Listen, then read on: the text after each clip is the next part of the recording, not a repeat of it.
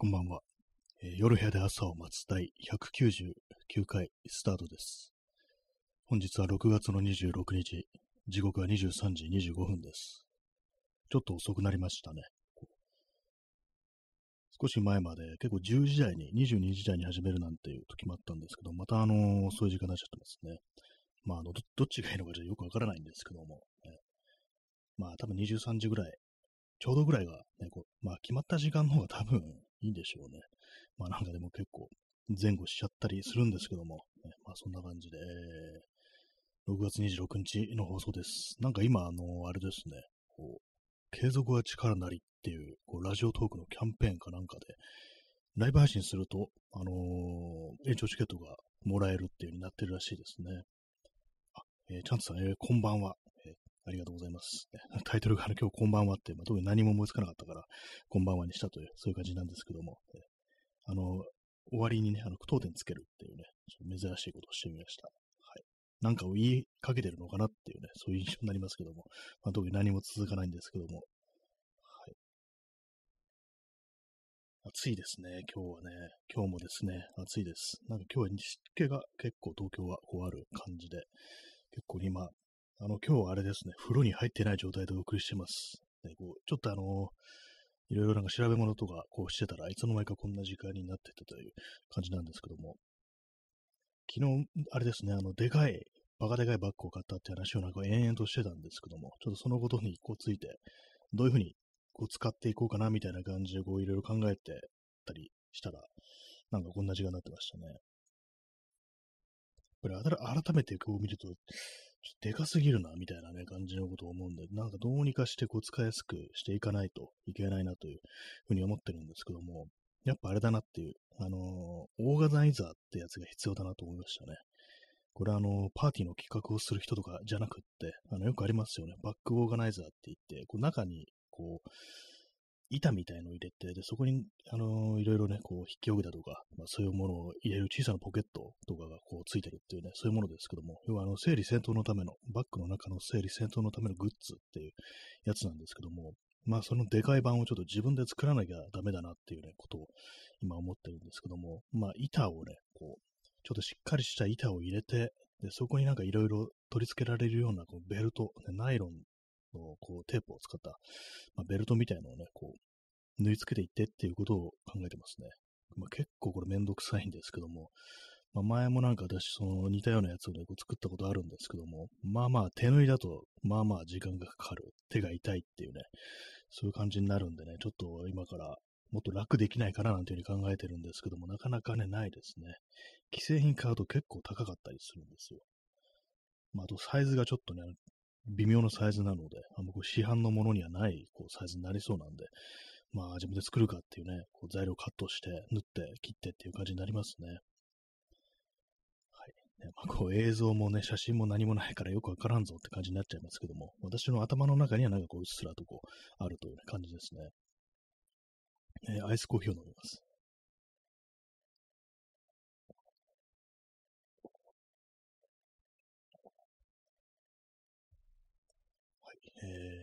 まあ特にね、それ以外の話題がこうないんですけども、何ですかね。なんかこう、旬の話題、旬の話題って大体嫌な話ですからね、旬の話題で、あのなんか楽しいとか面白いとか、そういう気持ちになるような、こう、ものってまあまずないですよね。大体っていうか、100%胸くその悪いっていうね、まあそういうものですけどもね。えー P さん、え100円ショップや文具店で売っているクリアケースをカットして使うのはどうでしょうか？しきりに。ああ、そうですね。ああいうものまでそうですね。いろいろ考えた、考えましたね。ちょっとその辺はあの結構検討してる感じで、なかなかね、でもなんかあれなんですよね。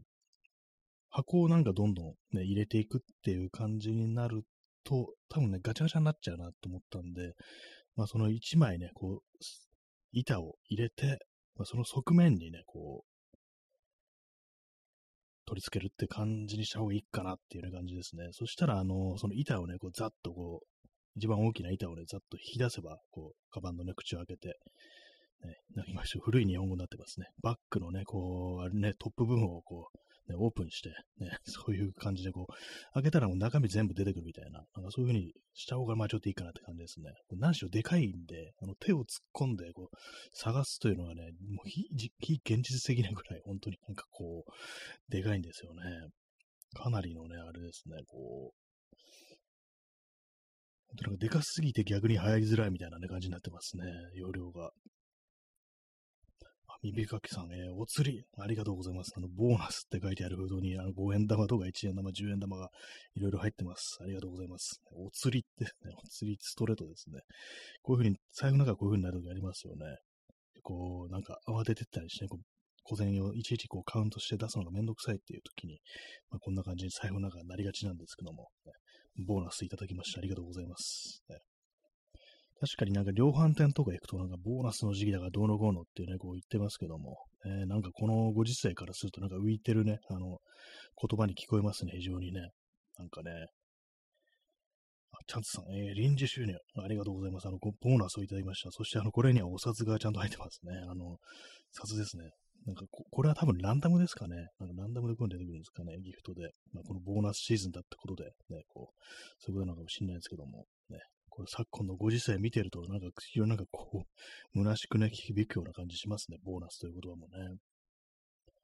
はい、コーヒー飲みます。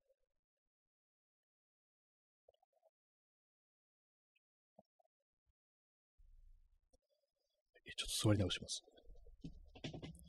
まあ、あの、風呂に入ってないものですから、あの、体がベタベタで気持ち悪いですね、本当にね。まあ、普段からね、ちゃんと運動して汗をかき慣れてないから、汗もベタベタしてるっていうね、そういう感じですね。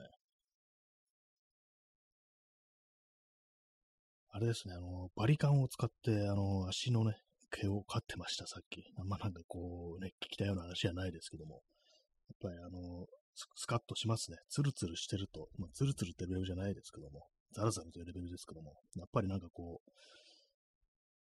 毛をカットするとスカッとするってね、そういう時、割と私はありますね。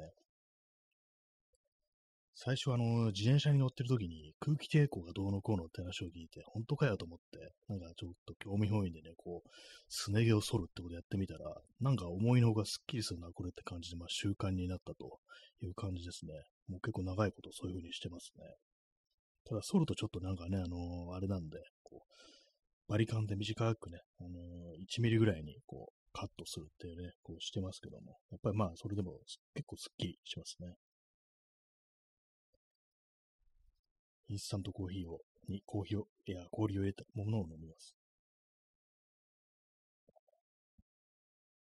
今日はあの、シラフでお送りしてます。あの昨日ね、ちゃんとあのワインをね、こう飲み干しましたので、ちゃんとっていうかね、別に無理して飲み干すことないんですけども、えー、川添眠さん、えー、こんばんは。ありがとうございます。こんばんは。ね、三日月のギフトをいただきました。ありがとうございます。で今日はあの月が出てるんですかね。まあ、最近なんか、まあ、夜の空を見上げるなんてことがこうなくなって、毎日毎日の月の状態ってことがわからないですけども、たまにふっと気がつくのが、あの、妙に明るい時ありますよね。妙に明るかったりだとか、赤かったりだとか、まあそういう時って、あ、なんか今日はね、あの、月が妙な感じだなと思うんですけども、あれも多分1ヶ月に1回ぐらいあるんでしょうね。あんまりその月の満ち欠けだとかね、月齢だとか、そういうことってあんま全然詳しくなくて、まあ何年か前にあの、プラネタリウムに行った時にね、なんかこう、いろいろこう、知ったんですけども、あの、出たら全部忘れましたね。まあ、天文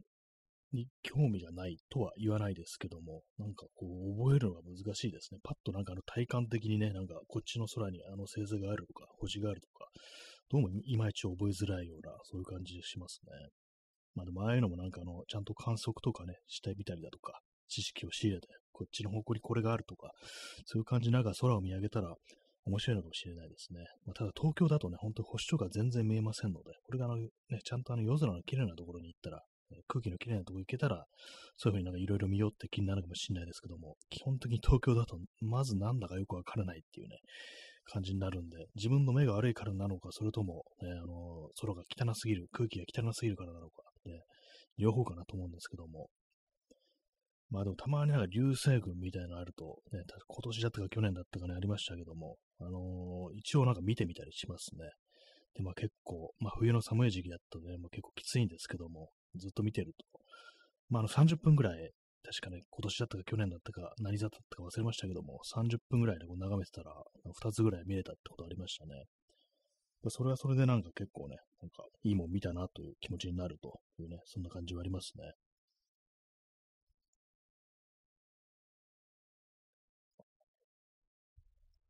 あんまり夏にその流星群みたいなものは効かないような気がしますね。まああるのかもしれないですけども、まあ、夏はちょっとあの見えづらいっていうね、冬の方がなんかあの澄んでるからっていうね、空気が澄んでるからっていうね、話を聞きますよね。まあ、プラネタリウムとかね、こう、たまにこう行ってみたくなったりするんですけども、子供の頃とかのね、なんかちょっとね、あれ結構楽しい思い出だったなと、学校でこう連れてかれたりするんですけども、割にね、ああいうの、ちょっとテンション上がったななんていうね、気持ち、記憶がありますね。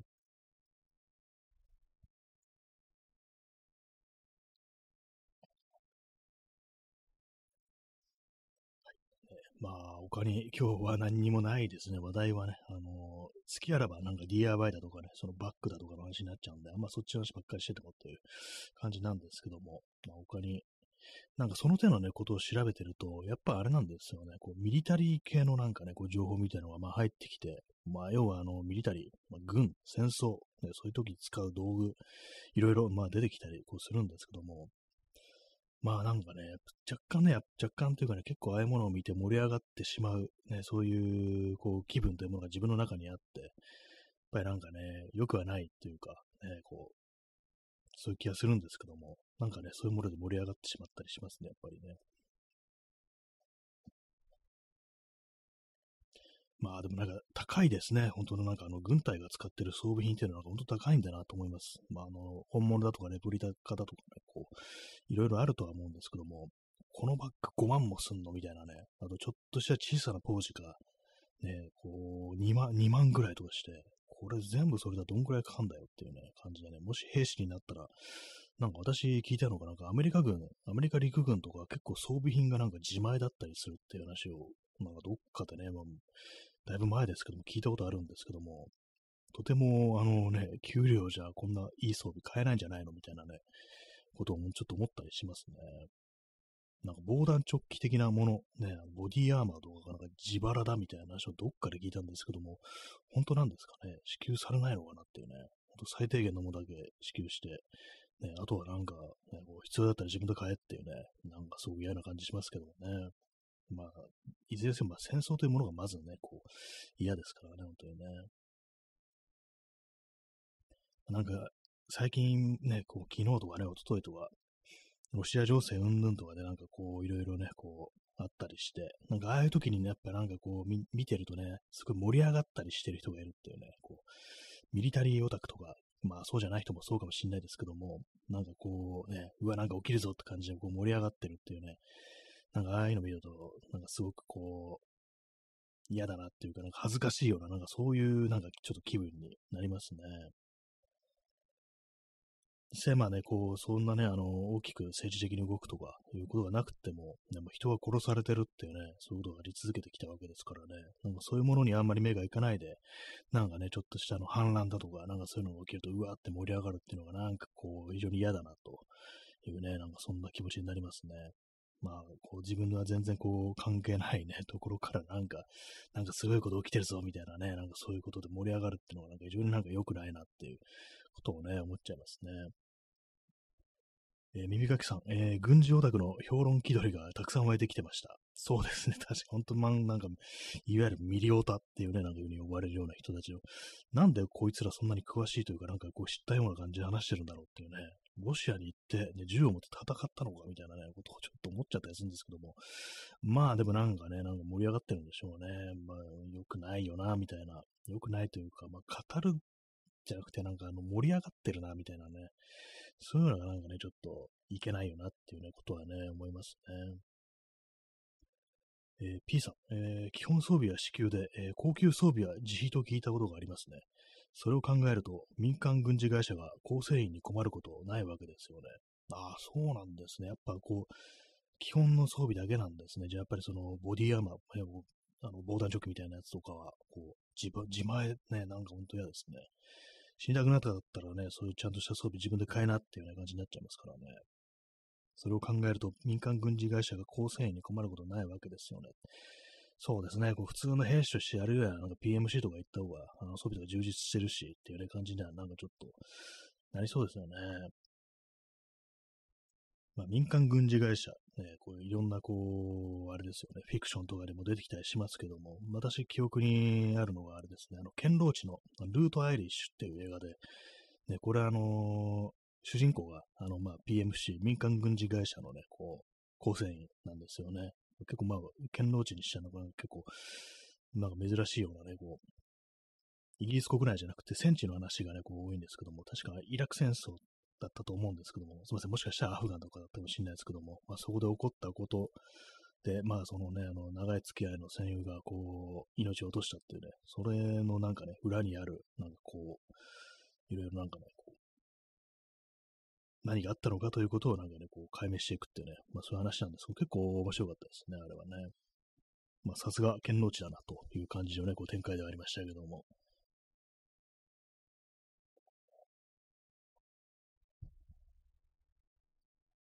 コーヒーを飲みます。飲んでます。はい。ねまあ、武器、ね、本当ね、こう、どうなんですかね、基本の装備って何なんだろう？本当なんか普通の服とブーツと、醤油やつと、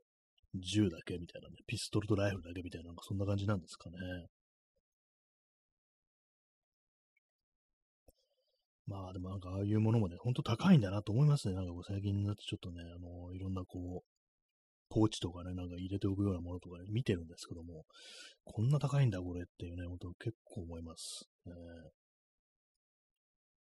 あと、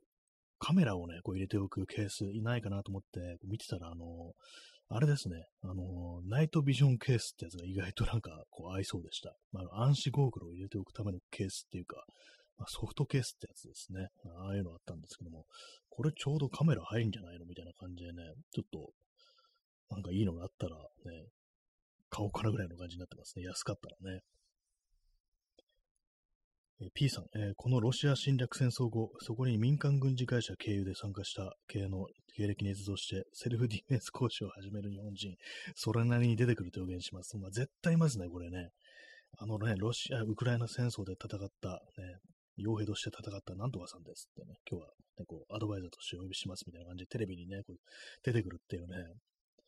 やっぱり日本人はね、こう、部屋ボケなんですよみたいなことをね、言ってね、なんかこう、その手のことを言ってくるっていうね、すごくありそうですけども、今でもなんか定期的になんか傭兵が出てきてましたよね。何だったのかなと思うんですけども、ああいうのね。まあ、スティーブン・セガールも元 CIA とかいうわけのわからない、あの、FBI かななんかそんなあの、ことをね、なんか聞いたことあるような気がするんですけども、多分嘘だな、みたいなね、ことを思ったりするんですけども、すいません。この、この放送聞いてたら、あの人日本語喋れるからね、あの、突っ込んでくるかもしれないですけども、ね。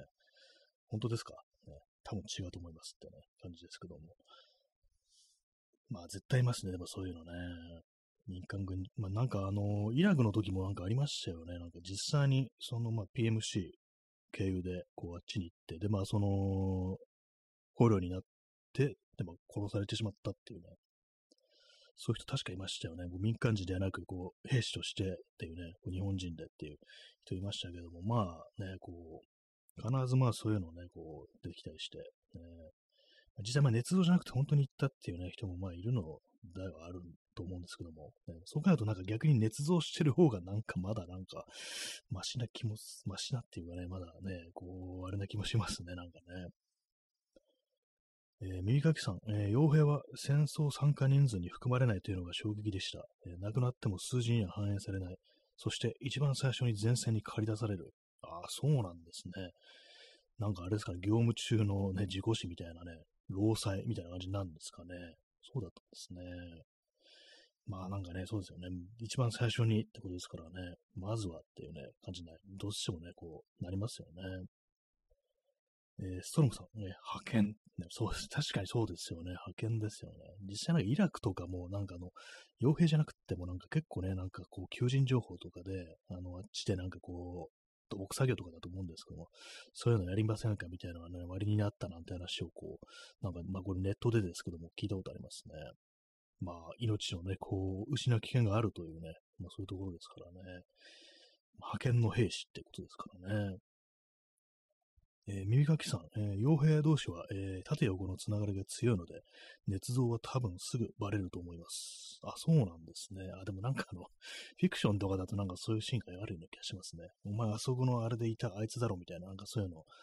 ね、あの、あれですよね。まさしくあの、浦沢直樹のね、マスター・キートンとか、パイナップル・ハミーとか、そういうのでなんか、あいつは、あね、ああの舞台にいたとか、なんかそういう展開とかよくありましたからね。鉄道はやっぱバレるんですかね。なんか結構ね、昔はなんかそういう感じの、まあ、熱造じゃなかったかもしれないですね。捏造できるのはあれですかね。FBI とか CIA は捏造できるのかもしれないですね。まあ、あのスティーブン・セガールが完全に嘘ついたみたいな感じになってますけども。ねま、面白いからなんかどんどんめちゃ捏造するんだったらね、もっとなんか突拍子もない感じのね、あの感じで言ってほしいですね、本当にね。まあ、傭兵ってなるとなんかね、もうなんか昔からね、いるみたいですけども、ね、紀元前からね、なんか本当になんかそういう傭兵という存在がなんかいるなんていうね、こう、話やね、こう、ありますけどもね、昔はどうなってたんですかね、やっぱりこう、普通の、ちょっとあれなんですかね、身分は低いみたいな正規兵じゃないかなって感じだったんですかね。えー、ストロムさん、えー、俺はルパンだって、それ、すごいかなりの捏造ですね。完全にもう、一人の名前ですからね、俺はルパンだっていう、ね、感じの捏造していく。もうそのぐらいね、こう言ってほしいですよね。どうせだったらっていうね。あんま害がない感じしますからね、それだったらね。えー、P さん、えー、武術系 YouTuber、それなりに、えー、電形捏造や、え、伝える系ですね。捏造や怪しげな、えー、家電武術を名乗る武術家が戦前、戦後すぐの時期並みに出てきているので、あ、なんかそういう話ありましたね、なんかね。結構そうですね、武術系のなんか結構めちゃくちゃだみたいなね。昔からなんですかね、なんかね。なんかとにかくその辺のなんかこう、ね、格闘家、武術家みたいなのは割となんかうさんくさい人がいるっていうね。で、なんか結構その、うさんくさくっても、ね、それなりになんかちょっとあの、強いみたいなことがなんかあるっていうね、なんかことも聞いたりしたことあるような気がしますけども、え言ったもん勝ちみたいな、それともなんか結構なんかこう、ストーリーみたいなものがないと、ちょっとなんかハマれ、ハマ、やっぱみんななんかこう耳を貸さないというか、箔がつかないみたいなね、なんかそんな感じなのかもしれないですね。どうせだったらなんかね、こう、すごい、なんか凄そうな感じで、ね、出てきてもらった方がね、なんかまあ面白いっちゃ面白いですからね。P さん、えー、日本でグリーンベレーや外人傭兵部隊出身を名乗る人たち、ほぼ経歴捏造だったのがすごい。あ、そうなんですね。なんかグリーンベレー、ね、グリーンベレーってなんかその、実際どこ、どこでどういう部隊なのかよくわかんないですけども、確かあれですよね、ランボーですよね。ランボーがなんかね、こう、グリーンベレーだったってそういう設定ですよね。アメリカ軍の、まあ、アメリカ陸軍の部隊みたいな、そんな感じなんですかね。まあ、海兵隊だかなんだかわかんないですけども。ね、でもなんか、こう、ほぼ経歴捏造だったっていうね。逆になんかそっちの方がなんかちょっとまだあの、いいような気がしたりするね。なんか変な不思議な感覚ありますけども。ね、外人傭兵部隊。フランスはなんか外人部隊みたいなのがね、なんかこ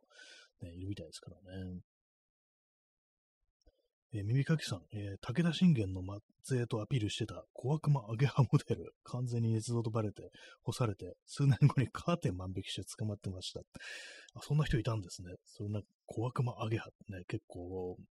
ギャルっぽい感じの方のモデルの人なんですかね、女性ですよね。武田信玄の末裔とアピールしてたっていう、なんかかなりなんか、あ、そうなんですかみたいな感じでね、あのはぁっていう感じになりますね。微妙なところですけども。熱造って分かると干されるんですね。なんか割とどうでもいいんじゃないか、それって思いますけどもね。武田信玄の末裔じゃなくても別にって感じになりそうですけども。まあ、カーテン万引きして捕まってるとちょっとね、あれですね。カーテンかっていうね。カーテン結構大きいですからね。よくそんな持ってったなという感じありますけども。えー、今どうしてるんでしょうか。えーえー、P さん、えー、コッポーの堀江だけが、えー、経歴熱造を許されないまま死去。なんかね、いましたね、そういう人ね。確かになんか他にもなんかいろんなあの熱造とかありそうなのに、あの、コッポって結構叩かれてるみたいなのがありますよね。なんですかね、あのー、まあ、YouTube とかだし動画とか見たことあるんですけども、なんかあのー、試合の様が滑稽だからみたいな、そういうのあるんですかね。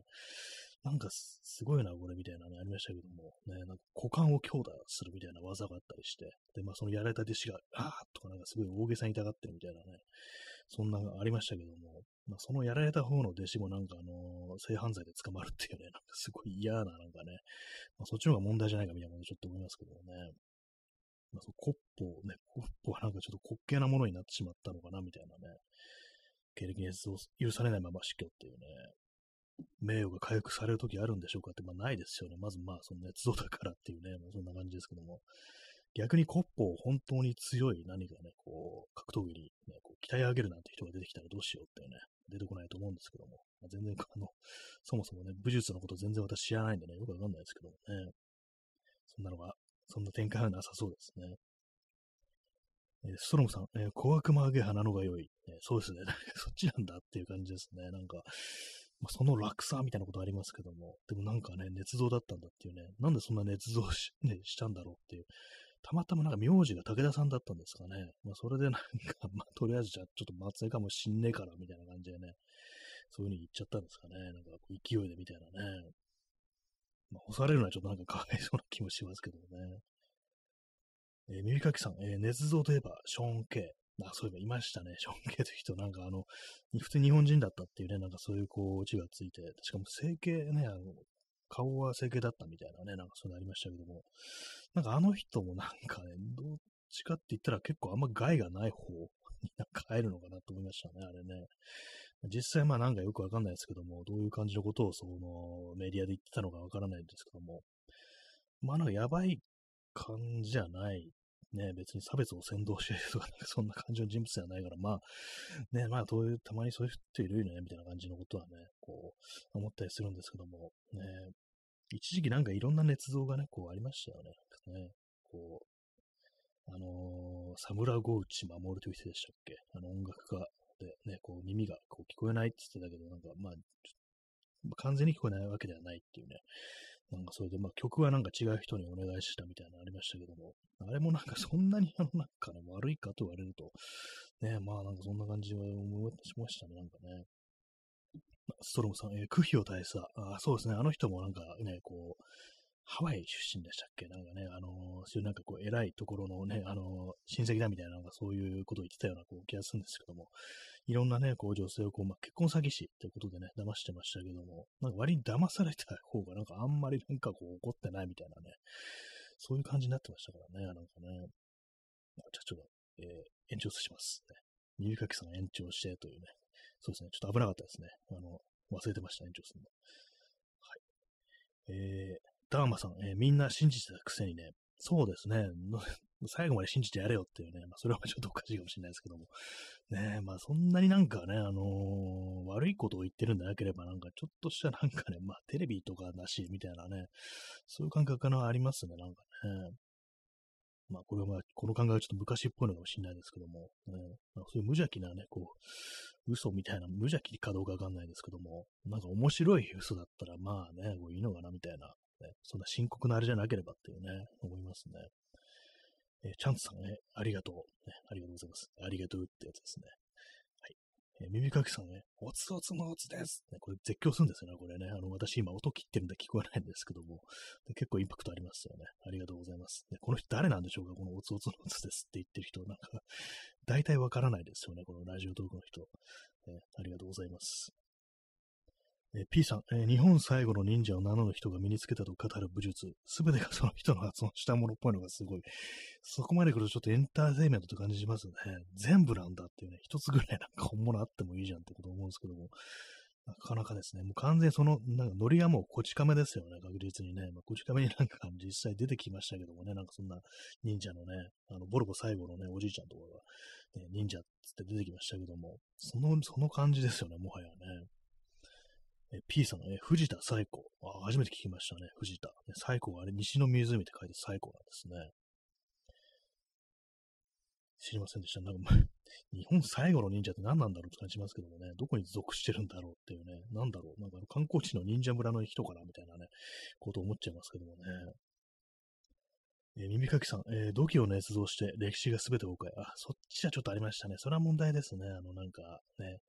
自分でなんか埋めてたみたいなやつですよね。あらかじめ埋めといて、で、まあ、これ掘り当てましたみたいな感じで、新発見みたいなね、なんかいましたね。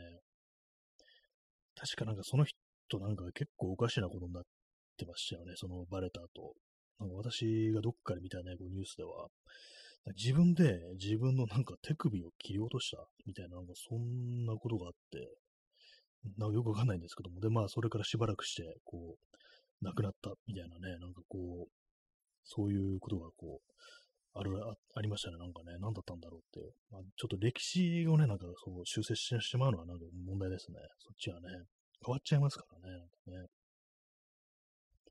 え P さん、え陸軍中野学校の創設にも関わっていたので、日本はオカルトに弱い。あ、じゃあ結構昔の人なんですね、藤田最高。割となんかそのなんかノリからなんかしてなんか最近のね、こう変な人かなと思ったんですけども、結構昔からね、こう、陸軍中野学校なんてそ、ね、相当昔ですからね、昔ですからってまで生きてたようなことを言いますけども、ね、まあ、オカルトに弱いっていうのはなんかありますね。なんか結構戦争の時期とかね、なんかその手のこう人物が出てきて、ね、こう、政治家とかが言うこと聞いちゃうみたいな、なんか割とありそうな感じね、しますけどね。えー、ダーマさん、えー、漢字は日本で生まれ、中国に渡ったという説をマジで語る人も多い。ああ、そういうのもあるんですね。なかなかもう、全部日本起源にしていくっていうね、なんか謎ですね、本当にね。もうでも日本すごいかなんかそこまでこうね、行って、もうね、見えないものが見えているみたいな感じになっちゃってますからね、本当にね。結構、なんか結構なボリュームでそういう人、まあ、いるんでしょうね、なんかね。本当にこう、昨今特に増えてるようなね、なんか、そんなね、感じになってそうですね。えー、耳かきさん、えー、右手切り落としてましたね。その後再婚してました。あ、そうなんですね。でも右で切り落とすってことは何ですかねあの、まあ、この自分のこの手、悪いことしたこの手を自ら切り落とすみたいな、なんか、そういうことがあった感覚があったんですかね。罪みたいなものを感じていたのか、ね、よくわからないですけど、まあ、その再婚、再婚してたんですね。そうなんですね。一度結婚されて離婚されてたんですね。割と初めて、初めてね、こう知るニュースでした。ね。まあでも亡くなってね、結構経ってますよね、もう。ね、2000年代とかですよね、確かね。本当私もよくは知らないんですけども、ね、なんか去年ぐらいにね、たまたまその人についてなんかでこう見た、見たっていうか、ウィキペディアみたいなのになんかちらっと見たんですよね。そしたらまあ結構まあ、あの、やってたと、ね。捏造がかなりね、ひどかったみたいなね、感じですけども、なんかああいうね、バレる過程みたいのを見ると、なんかこう、いたたまれない気持ちになる、なりますね、なんかね。まあ、そこでやっていいとはね、僕全然思わないですけども、なんか本人こ、この時どういう気分でいたんだろうみたいなのを考えると、ね、なんかちょっと怖くなるようなね、そういうところありますね。えー、アイスコーヒーを飲み干しました。ね、そんな皆様のね、ゴッドハンド情報をね、お待ちしております。ゴッドハンドですね、確かね。な なんであの最初に言わなかったのか、ね、なんかゴッドハンドってなんか言葉をなんか言うのがちょっとなんか妙に変な恥ずかしさがあって、ね、言えなかったんですけども、ちょっと言っておきます。ゴッドハンドですね。皆さんのゴッドハンド情報、ね、こう、お待ちしております、ね。まあ、嘘は嘘でもね、そういう歴史とかに書かるものは良くないというね、そういう感じですね。まあ、定期的に、まあ、嘘をね、こう、つく人はね、こう、いますからね。まあ、今なんかこの時代、インフルエンサーだとかね、そういう感じでこういろいろな人がな、こう、こう、バーっと出てくるみたいになりますけども、ああいうところもたくさんのこう嘘がつかれているんだろうななんてことはね、ちょっと思いますね。やっぱり嘘良くない気がしてきましたね、基本的にね。まあ、素の状態だとそんなにこう面白いこともね、話題もないみたいな、ね、感じですけども、えー、自分で自分のこうね、アピールポイントをこう嘘でこう作っていくっていうね、こう感じのね、こう人がまあどんどん増えて行く一方なのかななんてことはちょっと思いますね。まあ、嘘はね、嘘はあの、この放送でも、ね、散々ついてると思うんですけどもね。はい。えー、時刻は23時59分ですね。あと1分で、日付が変わって、ね、もう年が明けて2048年になるというね、まあそういう感じなんですけども、早速嘘つきましたけども。えーえー、P さん、ゴッドハンド大山抹殺、統一教会と関わりがかなり強い。えー、かっこ極真空手全体がですが、あ、そうなんですね。あ、全然知りませんでした、それ。ね、あの、いろんなね、こう、漫画とかね、にもなったの、大山マスターズという空手家ですよね。統一教会と関わりがあるんですね。極真空手全体があって、なんかちょっと結構怖いですね、それね。なんか具体的にどういうことなのかわからないですけども。ね、極真空手のなんか道場みたいなのって結構その辺にありますからね。なんか昨日もなんかどっか通りすがったようなね、こう、気がするんですけども、ね、いろんなとこでもありますよね、道場ね。まあ、まあ、空手とかよくわからないんですけども、昔ね、あの友人になんか、何空手だったか忘れたんですけども、ちょっと一緒に通わんか、みたいなね、なんか、こと言われて、いやー、全然興味ないからいいよ、みたいな感じで断ったっていうのがありましたね。なんで私を誘ったんだってことを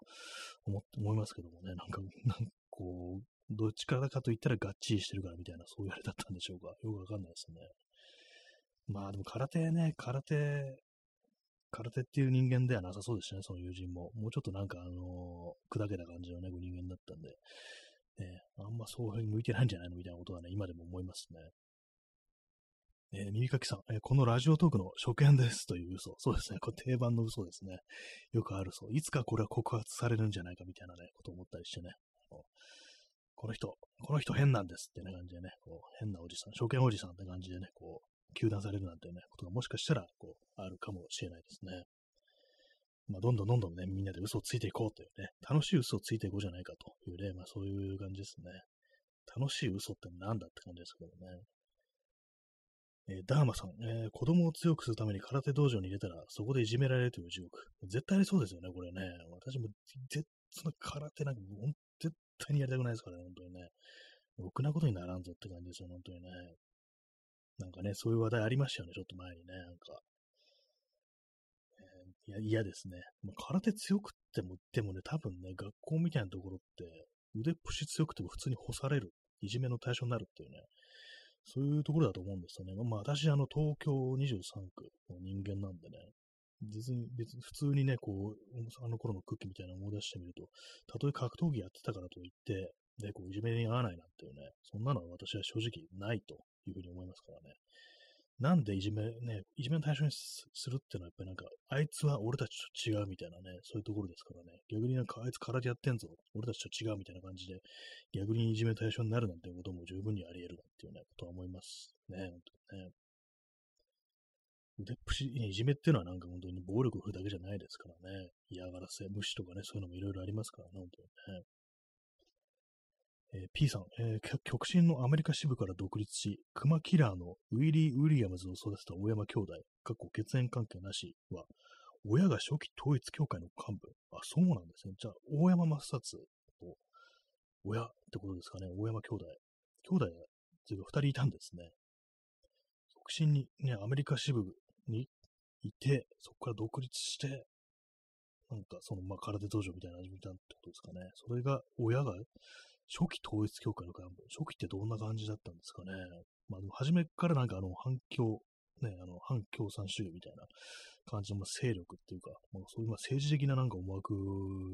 がまあありきのなんかそういうものだったのかなっていう、まあそんなね、こう、とはなんかネットでなんか見たようなこう気がするんですけども、まあなんかね、こうあれですよね。まあアメリカ、ね、アメリカ反共ってなるとなんかちょっとそういうあれはありますからね。赤狩りなんてのをね、やってた、ね、国ですからね。まあ、結構もう、そうですね、それはかなりの、こう、縁が深いっていう感じになりますよね。極真から。今どういう感じになってるんですかね。もう全然もう想像も、想像もつかないというか、もうそもそもよく知らないんですけども。うん全然なんか私、あの、格闘技に興味をこう持ったことがこうなくて、テレビとかのね、格闘技みたいなものを一切こう見たことがないっていう感じなんですよね。なんですかね、あれはなんか、こう、でもなんか私は割となんかこう不思議な感じすらするんですよね。結構その格闘技に興味を持つということ自体が、えー、ななんかこう、どう、どう見ればいいんだろうみたいなね、なんかことを思いますね。なんかあの、まあ、映画の題材とかでね、なんかそういうのやってる、まあ、あの、ボクシング映画とかね、それこそロッキーとかもそうですけども、ああいう風に出てくるのはなんかわかるんですけども、純粋に試合を見てなんか楽しむみたいな感覚がやっぱこう、ないですね。まあ、なんでも私、スポーツ自体ね、全然こう、一切興味ない、もうアンチスポーツっていうね、なんかそういう感じの人間なんで、ね、こう、全くわからないというところなんですけども、えー、ストロムさん、え、スポーツ全般ですが、やる方より見る方がおかしいのかってはと思ってしまいます。まあでも結構そういうとこありそうですね。まあなんかね、見る方、かなりもうエキサイトしてるみたいなね、こう、暴れたりみたいなね、なんかそんなものがあったり、ね、こう、なんですかね、あの、スポーツを見る、野球を見る。ね、結構でも野球見てる人いますよね。多分、この放送聞いてくださってる方にも結構野球好きっていう人多分いると思うんですけども、私なんか全然もう野球わかんなくって、まあ、そういう人間なんで、もう野球ってなんか絶滅したのかなぐらいに思ったんですけども、結構ツイッターとか見ると野球見てる人が多いって感じでね、割とびっくりしたんですよね。あ、まだ結構いるんだ、みたいな感じでね、バットって人を殴るためのものじゃなかったんだ、みたいなね、なんかそんなことは本当いつも思ったりしてるんですけども、ね、まあ結構見る。しかもなんか野球見てる女の人ってね、結構いる、いるなっていうね、こう、印象があって、割とあれ驚きでしたね。へえって感じで、ね。え P さん、え武術は右翼保守は戦前の体力、えー、大陸工作、過去スパイ活動と関係が深すぎって。ああ、なんかね、そういうイメージありますね、なんかね。大体なんかそのうさんくさい人たちっていうのはなんかかなり右翼っぽいみたいなね、なんかそんなのがこうあったりしますよね。なんかこう、一般的なね、あの歴史とかではなんかあんまり出てこないような、そういう変なこう事情というか、変な人たちっていうのが、まあ、ものすごくこう、たくさんいたのかなっていうね、なんかそういうことはちょっとね、思ったりしますね。まあ私もそうね、あの大陸とかなんかあんな、どうだこうだって言われてる、こうね、あの戦争の時期ってなると、あの、イップマンっていう映画ぐらいでしか知らないですね。あれは、あの、3本ぐらいなんか見たんですけども、面白かったですけどもね、敵があの日本軍でしたからね、抗日映画みたいな側面もこう、ありましたけどもね、もう最悪なね、こう、日本兵がね、こう、弾圧をしてくるっていうね、でもう、なんかまあ、殺されたやつみたいなね、そういう展開とかいろいろこう、ありましたけども、ね、池内博之でしたっけ？あの、日本、日本軍のね、ちょっと偉い、ね、こう、男みたいなね、空手をね、こう、やる。で、最後、その、ドニー・ゲン演じるね、こう、イップマンと対決するなんていうね、こう、シーンがありましたけども、ね。はいえー、コーヒーを飲みますと言おうとしたらもうなくないですね。飲み干しました。あの、最後の一滴も飲み干しました。ここに来てあえて格闘技を始めてみるっていうね、のも面白いかどうかはわからないですけども、まあ一切やる気はないですね。なんですかね、本当なんか、このこの図結構ね、何回も言ってるんですけども、学校の授業であの柔道があったんですけども、あれもなんか嫌でしたね。嫌というか、変な感じするっていうか、もうねな、んかこう、憎くもない相手をぶん投げなきゃいけないっていう、これはおかしいだろうみたいなことをね、まあ、何か言葉、その時は言葉になってなかったんですけども、なんか今から思いね、出してみると、あ、そうだっていうね、なんか人をなんかこう掴んだりとか、投げたりするっていう、もうそのことがなんかすごくおかしいっていうね、なんかこういう風な感覚っていうのがありましたからね、それやるときは殺すときだろうぐらいのね、感じっていうのがなんかこういう風に思ったりするんですけども、ね、ああいうのなんかこう楽しみでできる人もまあ多分こういるんでしょうね。こうねまあ、よくわからない世界でそのと、ね、まあ、争うのがとにかく嫌いっていうのはやっぱこう私はありますね。基本的に。スポーツ、ね、こう嫌いっていうね。競うのがまあ、まあ結構嫌ですね、そもそもね。ね謎の柔道トークをこうしてますけども、ね。大体あれですからね、ああいうのも、こう、人がね、こう、大怪我したりだとか、ね、こう、いじめがあったりとかね、こう、殺人があったりみたいなね、そんなこう、悪いことばっかりだっていうね、そんな感じ私は思ってるんで、ね、もう、まあ、完全にスポーツアンチというね、まあ、そんな感じの放送、こうなんですけども、ね、それもあって、あの、まあ、感染する、ね、干渉する方向にもあんまこう、いかなかったですね。なんかサッカーとかはね、まだなんかこう、大騒ぎするっていう意味ではね、まあ、それが楽しいみたいな意味ではまだちょっとわかるような感じするんですけども、他の野球とかなんか一切わからんわみたいなね、昔なんかこう野球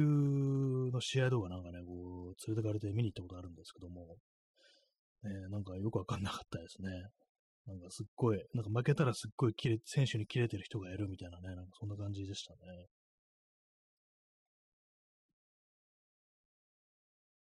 まあ今ね、あえてああいうところに行ってみたら意外と面白いっていうふうにはならそうですね。私の性格からして。ね。昔ダメだったものは今もダメっていうね。結構そんな感じの人間ですね、私はね。はいえー、時刻は0時9分で、えー、日付変わりまして6月の27日になりましたね。もう7月かという感じでね、なんか梅雨終わったのかなみたいなこと思っちゃうんですけども、ね、また天気の話かっていうね、感じですけども、ね、明日はですね、明日東京は、えー、曇り29度っていう感じですね。明後日曇り一時雨ということでね。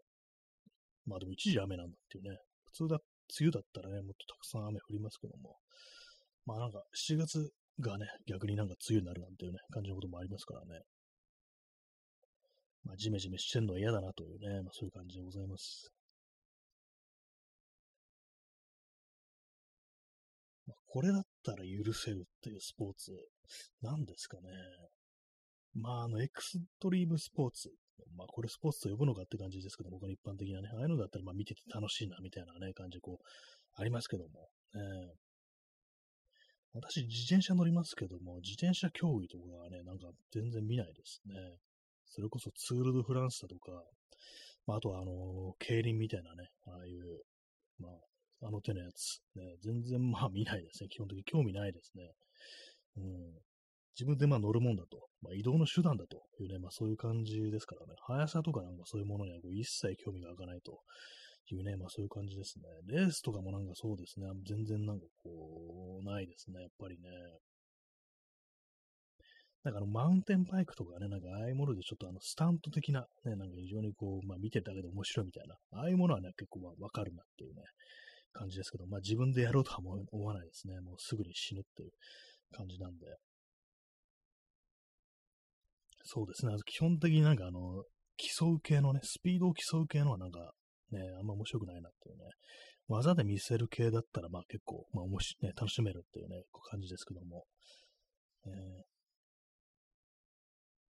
まあ、スノーボードとかもね、なんかものすごいこう山の上から滑るのとか見ると、まあ、これはすごいなみたいなね、と思ったりしますけども、ね、速さとかになるとね、ちょっと別にっていう感じですね。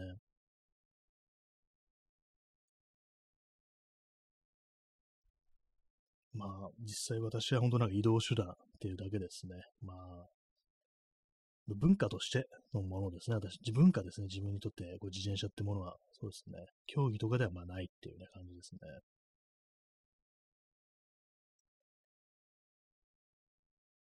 まあ、でもなんかこう、あれですね。この間ね、その、まあ、昨日か、昨日買いました、あの、クロームインダストリーズのね、こう、バッグですけども、なんかあれですね、まあ、もともと自転車カルチャーから生まれたというね、メッセンジャーのためのバッグみたいなとこからね、こう生まれたらしいんですけども、まあ、最初はガレージでね、こう、作り始めたみたいなね、こう、ブランドではあるんですけども、最近のなんかね、出てきてるものを見ると、ちょっとその自転車カルチャー感が薄れてるっていう気がして、まあ、あの、バッグに使われてる生地とかがね、あれなんですよね。あの、コーディラナイロンとかじゃなくなってるみたいなね。なんとなくこう、つるっとかした感じのこう生地を使っててね、ちょっとビジネスっぽい感じになってないか、これみたいなね、思ってて、その辺ちょっとね、あの、なんか終わりの始まりなんじゃないかみたいなこと言ったら失礼ですけども、なんか少し思わなくもないですね。えー、耳かきさん、えー、スポーツ、パルクールは見てて怖いけど面白いです。あ、そうですね。パルクールは相当面白いですね。あれね、結構私 YouTube とかでこう、見たりするんですけども、ほんとどうかしてんな、これみたいなのありますからね。荒くても怖いですね。そうですね。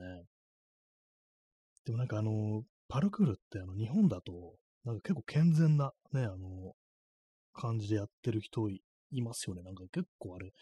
すごい不思議なんですけども、たまになんかね、あの、そのツイッターとかで、あの、私が全裸パルクールにどのこのとか、そういうね、あの、ネタツイというか、クソツイというか、そういうことをすると、たまになんか本当にパルクールやってる人とか、パルクール教えてますっていうね、こう人がなんかこう、いいねしてくるときあるんですけども、絶対中身見てないだろうっていうね、こっちの、ね、こと思うんですけども、ね、なんかああいう、そういう人たちのアカウントでちょっと行ってみてみると、すごく健全なんですよね。まあ商売っていうのもあるかもしれないですけども、なんかね、私にとってそのパルクールっていうのは、まあ、そもそも反社会的な行為っていうね、だからこそ面白いっていうね、こう、そういう感じで、なんか、見てたんで、え、なんで日本のパルクールってなんでこんななんだみたいなね、なんか変じゃないこれっていうことは、ね、あんな危ないことやって、反社会的なことやってて、なんでそんな健全な感じにやるんだっていうね、まあ、あの、まあ、ちゃんと許可取って、ね、ちゃんとできるところでやるっていう、まあ、そういうスタンスなのかもしれないですけども、元がああなのになんで日本だとこうなんだみたいなね、感じですよね。えー、耳かきさん、えー、僕も日本のやつ調べてみたら、なんか健全で驚きました。ね、そうですよね。あれ？と思いますね。海外のね、こう見るとね、なんか、絶対こいつらやばいやつだろみたいなね、感じの空気、こう漂ってきますからね、ほんと勝手に入って勝手になんか変、とんでもないことをやってっていうね、感じの子がね、いますからね。えー、ストロムさん、えー、ソフィスティケートされたパルクール、なんか嫌ですね。そうですね。あんだけなんかこうやばいことをやるっていうね、ことなのに、えー、っていうね、ちゃんとね、こう、コースとかなんかね、そういうものをなんかこう、セッティングしてみたいな感じになりそうですよね、そういうのってね。街中のなんかね、こう、とんでもないところでとんでもないことをやるみたいなね、こう、バーッと来てね、こうやって、まあ、すぐ逃げるみたいなね、なんかそんな感じイメージこうありましたけども、なぜか健全っていうね。え、耳かきさん、えー、津波が来たら速攻で逃げられると思いました。まあそうですね、と、とこっていうかね、もう乗り物使えないんだったら、あれがなんかやっぱりこう、早いなっていうような感じしますね。まあ、あの津波というもののね、まあ、巨大さから考えると、まあ、結構人間というものは、それでもね、なんかもう飲み込まれてしまうのかなっていう感じがするんですけども、確かにまあ逃げるという点での最強かもしれないですよね、本当にね。まあでも自分でやろうとはまあ一切思わないですね。まだ死にたくないのでっていうね、こう感じですね。えー、ストロムさん、えー、バンダリズムを排除したグラフィティみたいな感じですね。ああ、もうあの、絵柄だけなんかこうグラフィティっぽいけれども、全然なんかその、ね、あのー、街中に投下する、ね、ボムするという概念は完全に失われてるみたいな、なんかそんな感じですかね。おかしいですよね。なんかその、上っ面だけみたいな感じになっちゃいますからね、文化とすると。ね、え耳かきさん、えー、健全なパルクール、サスケと変わらない気が。そういえばそうですよ。サスケですよね。それなんかもうパルクールじゃなくてサスケって言ってくれみたいなね、そんな気になって、そんな気持ち出てきますよね。確かにサスケですね、あれね。まあ、あの、結構やってる人ももしかしたらサスケ的なね、感覚でやってんのかなっていう、ね、まあ、その健全なパルクールやってる人が、ね、どういう感じでそのね、最初パルクールと接触したのか、ちょっとよくわかんないんですけども、意外にサスケとかだったりするのかもしれないですね。結構海外のね、なんかその手のパルクールとかの動画見ると、まあ、ほぼね、あの、彼やばい空気っていうか、まあ、あのね、反社会的なんだろうな、みたいな、まあ、エクストリームスポーツ的な感じですよね。スケートとかと、まあ、ちょっと近いところあるのかもしれないですけども、まあね、公共の場で勝手にやるみたいな、そういうところ、ね、やっぱ込みでね、なんかこう、見てたんでね、健全なパルクール、どうやったらそんなのが、ね、インストールされるんだみたいなことは、こう思いますね。私が前に見たのは、まあ、前にも話しましたけども、あの、電車の屋根に乗って、ね、あのー、乗るってね、そう、パルクールで。で、まあ、駅に着いたら、で、減速したら、あれです、あの、なんか立教みたいなとこからその電車の上に飛び降りて、で、まあ、それで駅着いたらもう猛ダッシュで逃げるっていうね、それをなんかノーカットでなんかね、それこそ GoPro みたいなやつで撮ってるって映像、多分フランスだと思うんですけどもあって、これとんでもないことしてんな、みたいなこと思ったんですけども、その感覚ね、こう一切ね、まあ、その日本のパルクールにはこうないなというね、そういうところありますね。まあ、日本人には罪を犯す勇気はこうないっていうことなんですかね。なんかちょっと悲しくなるようなところありますけども。ね、サスケ、ね、サスケと名乗ってくれっていうね、まあ、ああいうのもなんかこう、商標登録とかそういうのもあるのかあるのかもしれないんですけども、ね、今後はサスケと名乗っていただきたいっていうね、なんかフリーランニングっていう呼び方もあったようなね、こう、気がするんですけども、えー、そういえば前にあの、YouTube で見たんですけども、YouTube の地下鉄の、あのー、あれですね、自動改札のとこで、あの、全裸で、あのー、飛んだり跳ねたりしてるっていうやつを見たことありますね。これはね、その時私あの、ツイッターにつぶやいたんですけども、これは悪の全裸パルクールだっていうね、こう、人を傷つけてるっつってね、こう、こうね、もう悪の全裸パルクールがね、こう、いるんだらば、善のね、全裸パルクール、そいつも全裸なのかやって感じですけども、やっぱそういうのもね、そういう人もどっかにいるんだろうなと思うんですけども、もしかしたら、あの、皇居で捕まっちゃったあの人、もしかしたら善のね、こう、パル、全裸パルクールの人だったのかなっていうね、こう、感じしますね。そうですね、ストロブさん。やはり皇居全裸パルクールしかないっていうね。そうですね。あの人は、あのね、ヴィラに対するヒーローだったのかもしれないですね。まあ、ニューヨークとね、あの、日本の皇居というね、こう、全然ね、こう違うところにたまたまちょっと出現してしまったという感じでね、巡り合わせが悪かったのかなと思うんですけども、えー、ストロムさん、全裸ってね、もう善人の善にね、裸と書いて全裸っていうね、全裸パルクールっていうね、まあ、そ あの人はそうだったのかもしれないけども、日本の警察捕まえちゃいましたからね、あそこで何か歴史が変わったのかもしれないですね。釈放してれば、ね、捕まえなければ、なんかこう、未然にこうね、犯罪を防げたのかな、みたいなね、そんなことをね、こう、思いますね。えストロムさん、えー、マーベルのシルバーサーファー、ゼン・ラ星出身、そういうヒーローがいるんですね。シルバーサーファーっていうのもなんかちょっと全裸感あるような、ね、感じしますけども、ね、ゼン・ラ星っていうね、ゼン中黒ラですからね、なかなかいい名前ですね。シルバーサーファーっていうね、なんかこう、なんか謎に全裸感漂いますよね。まあ、サーファーね、全裸でサーフィンする人もいるんですかね、もしかしたらね。まあ、いないと思うんですけども、ね、そっちの方がなんか全身で波を、ね、味わえるみたいなこと言ってるのが全裸でやる人っていうね。なんかそういえば全裸で思い出したんですけども、なんか自転車界で、ちょっと名前忘れ、ね、本当の名前忘れちゃったんですけども、